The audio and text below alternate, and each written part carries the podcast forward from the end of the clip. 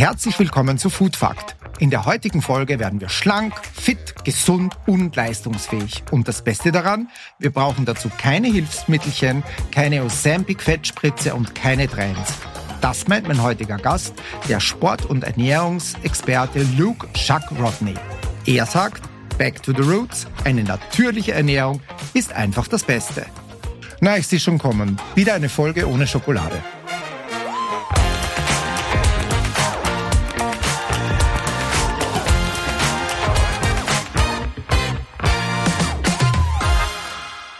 Hallo Luke, ich freue mich total, dass du bei uns hier zu Gast bist bei Food Fact. Mhm. Und ich bin ja voller Hoffnung, dass ich nach dem heutigen Termin Chancen habe, 100 Jahre alt zu werden. Mhm. Und da habe ich Kraftfutter dafür auch mitgebracht. Ich habe das gefunden, ganz neu äh, gibt's im Handel von Power System, so klassische Schokoladedrink und hier so einen neuen Crunchy Bar, der ziemlich heftig und krass ausschaut. Mich hat das gecatcht, weil ich gedacht habe, hm, ist das jetzt eine Zuckerbombe? Ist das gesund? Also wäre ich mit solchen Supplements, mit solchen Produkten 100 Jahre alt oder sollte ich da die Finger davon lassen? Eher nicht. Ich eher nicht? Nein, eher nicht. Ich sage immer, nimm die ganzen Lebensmittel.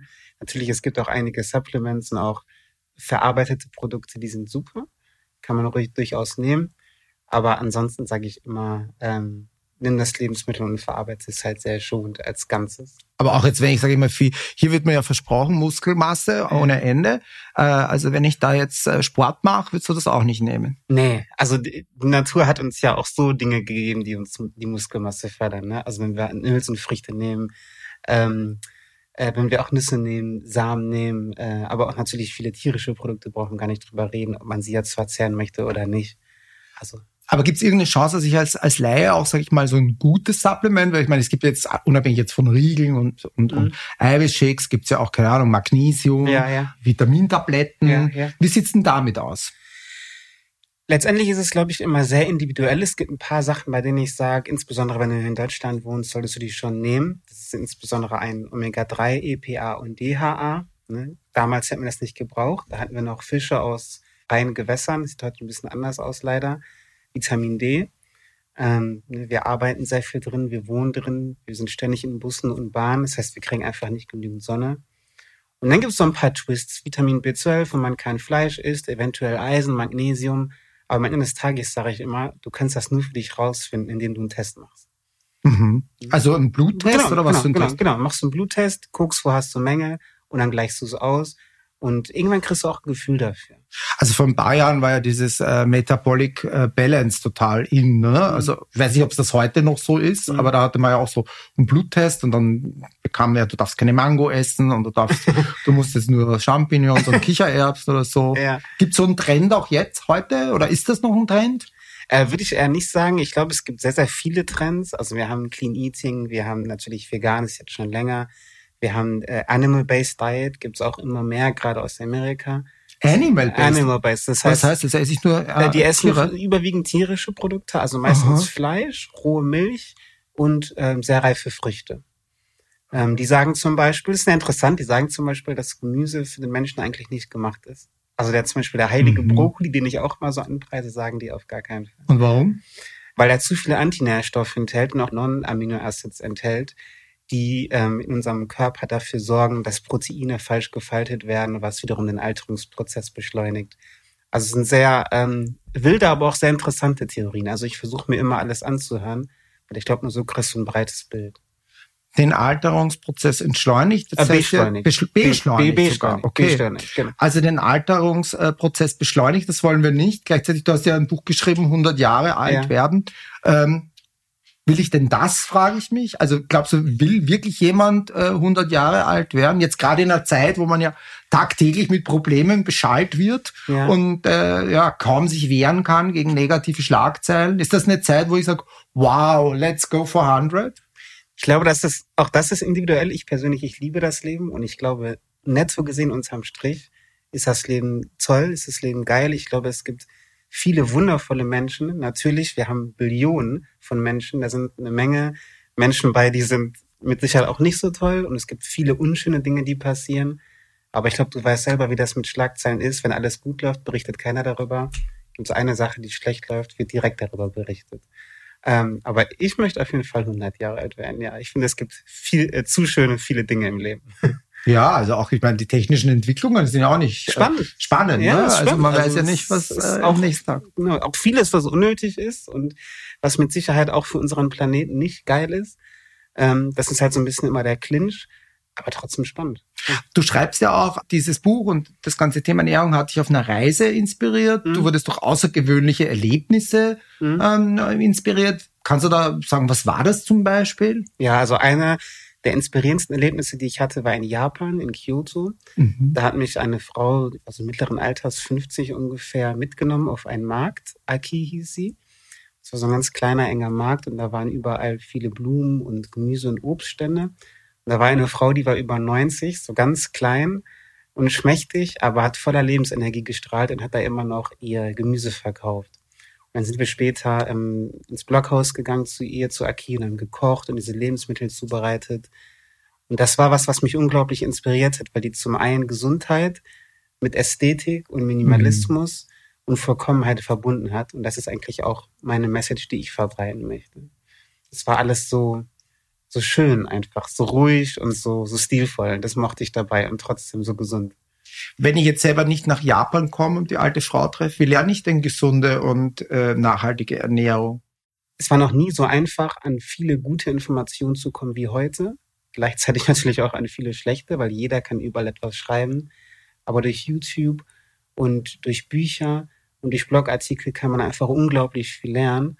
Und gerade bei Büchern, ich meine, Bücher kosten zwischen 20 und 30 Euro und man hat manchmal das dieses Privileg, dann das komplette Wissen eines Menschen in diesem Buch zu bekommen für 20 Euro, ich finde, es ist Wahnsinn.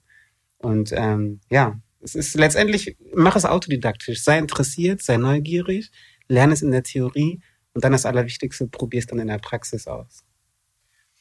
Sehr interessant, ne? Also du bist ja auch sehr präsent online, ja, ne? ja. Ähm, Stichwort Influencing, da kriege ich ja auch relativ viel Wissen mit äh, ja. vermittelt. Das heißt, da brauche ich ja auch gar nicht das Buch, ähm, aber trotzdem mich interessiert, da sind ja relativ viele auch Kooperationen, Partnerschaften.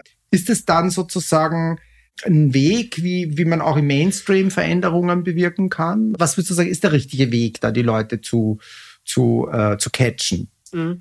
Das hilft sehr. Es wird natürlich auch manchmal missbraucht, ist ganz klar, weil da steckt natürlich Geld hinter und überall, wo Geld hintersteckt, steckt auch manchmal Manipulation hinter.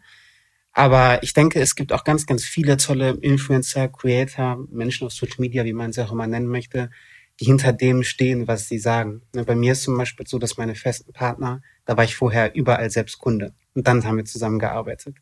Und ich glaube, wenn du sowas hast, dann ist das letztendlich nichts anderes als das, was wir zum Beispiel hätten, wir haben vorher telefoniert, du hast mich nach Supplementen gefragt, ich habe dir gesagt, ey, nimm die.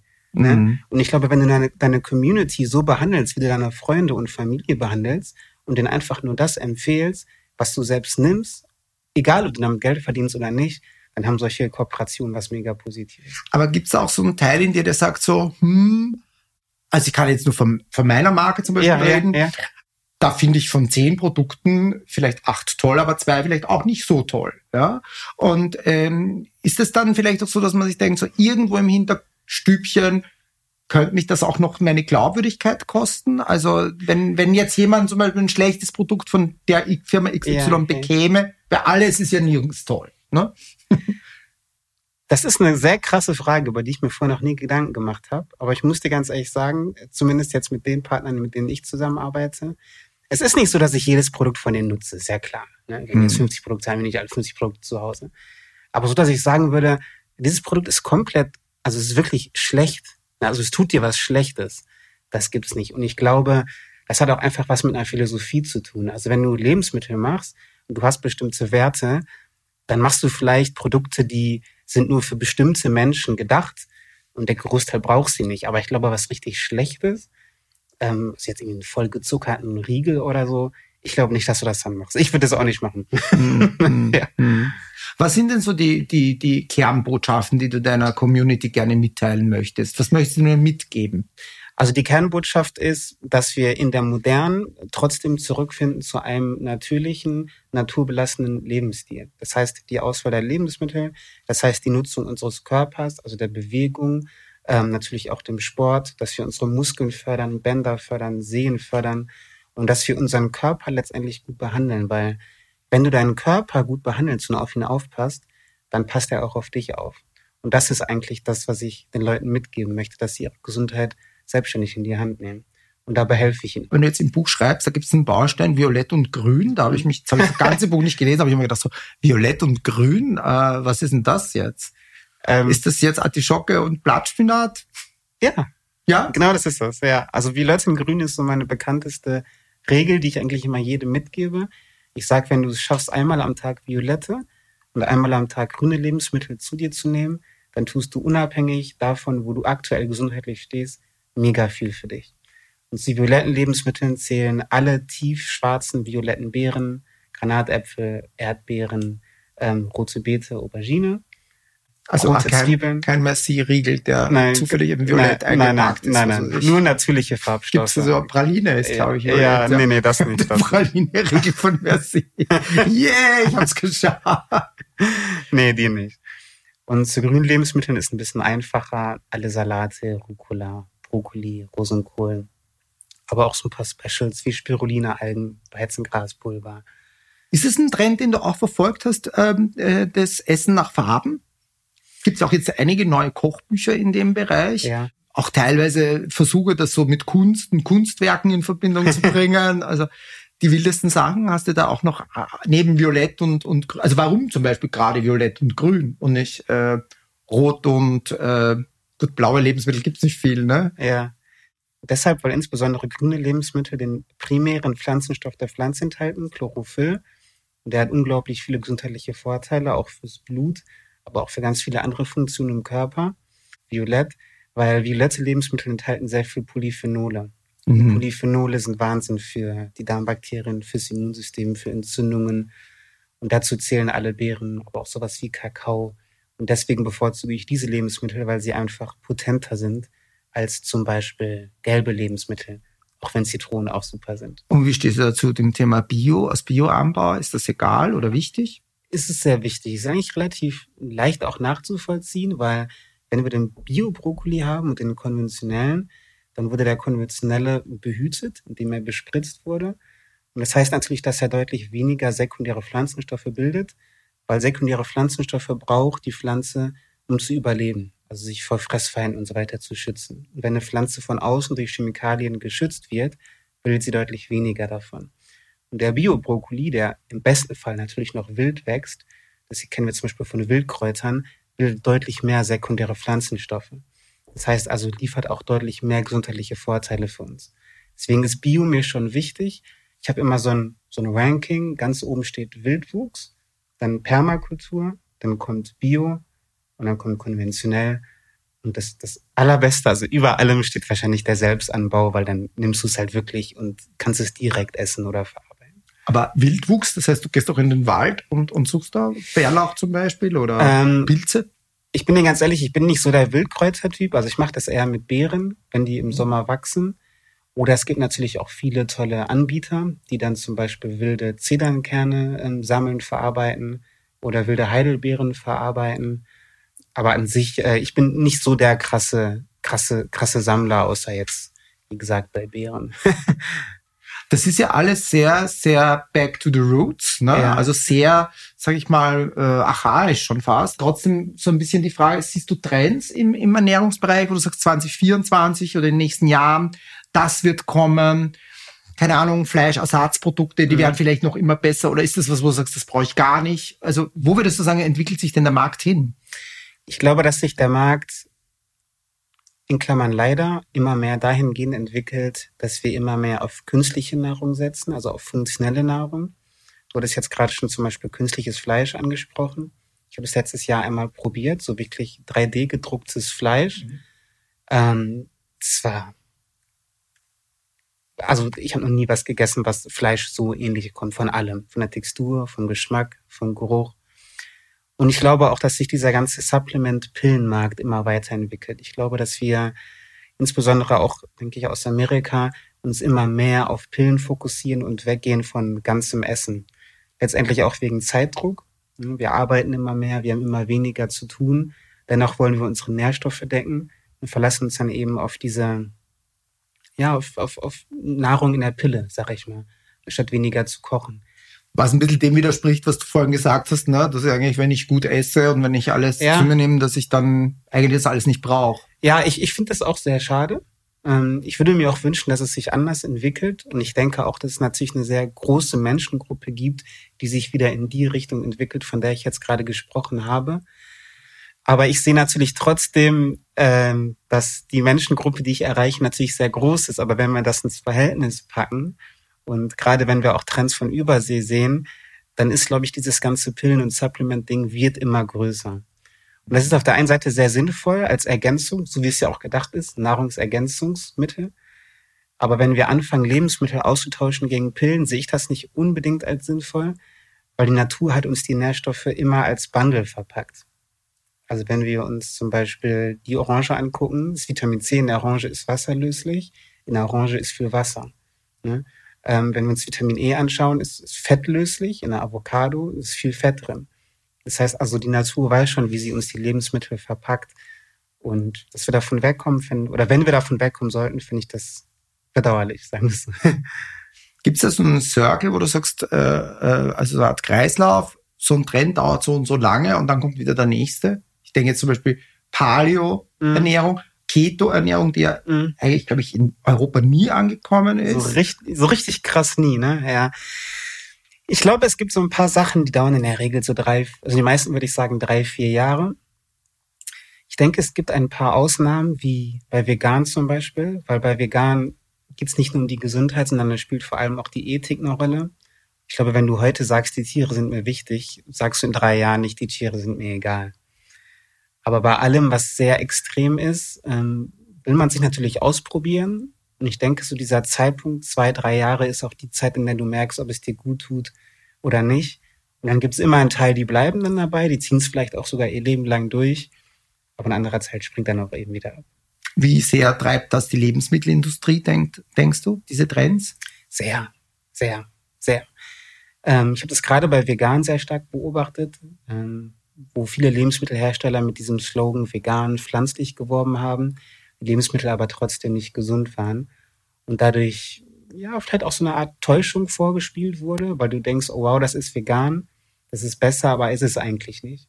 Und letztendlich hat jedes, jeder Trend hat immer eine Fast, eine Fastfood-Industrie, kann man so ein bisschen sagen. Egal ob es Paleo oder Keto oder Animal-Based oder was auch immer ist. Und natürlich, Unternehmen wollen Geld machen. Sie wollen also die Leute ansprechen. Und deswegen nehmen sie jeden Trend mit. Und das kann man auch relativ schön beobachten an diesen ganzen Slogans, die immer auf Verpackungen stehen. Wenn man sich anschaut, wie viele Riegel und Produkte heute sowas draufstehen haben wie ohne das, ohne das, ohne das, ohne naja, das. da muss man nicht so weit gucken, ne? Ja, ja, es steht halt ohne immer. Ohne Zucker. Ohne Zucker, genau. Steht immer mit Ballast. Mit Ballast und dann heißt es halt ohne Zucker. Okay, dann ist vielleicht kein Zucker drin, aber vielleicht ist halt Sucralose drin oder Erythrit drin oder was auch immer. Ähm, deswegen sage ich immer, es ist wichtiger, was hinten drauf steht, als das, was vorne drauf steht. Ja, das wird ja auch ziemlich angekreidet, ne, der Industrie. Also gerade äh, eben dieses äh, Schluss mit den Diäten, Zucker sparen, nie wieder verzichten. Das sind ja auch ziemlich leere Versprechen eigentlich, ne? Wenn ich jetzt äh, mal dann die Ergebnisse anguck. Ist das für dich als Sport- und Ernährungsexperte dann äh, unter Anführungszeichen schmerzhaft? Wie beurteilst du das? Ja, klar. Das schmerzhaft ist, glaube ich, sogar der richtige Begriff. Es geht auch so ein bisschen zurück zu dem, was ich am Anfang gesagt habe.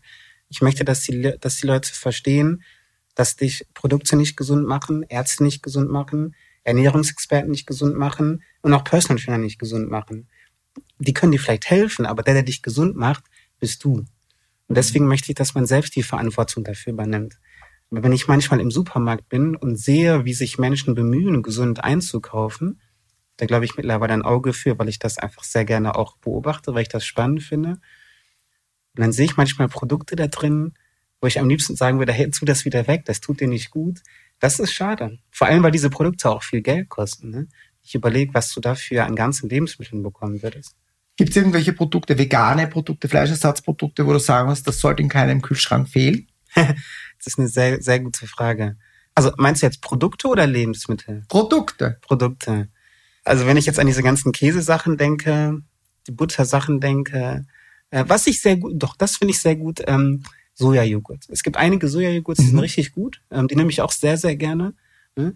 Ähm, die haben eine probiotische Wirkung, je nachdem, wie sie verarbeitet wurde. Du kriegst ein gutes Aminosäurenprofil durch die Sojabohne.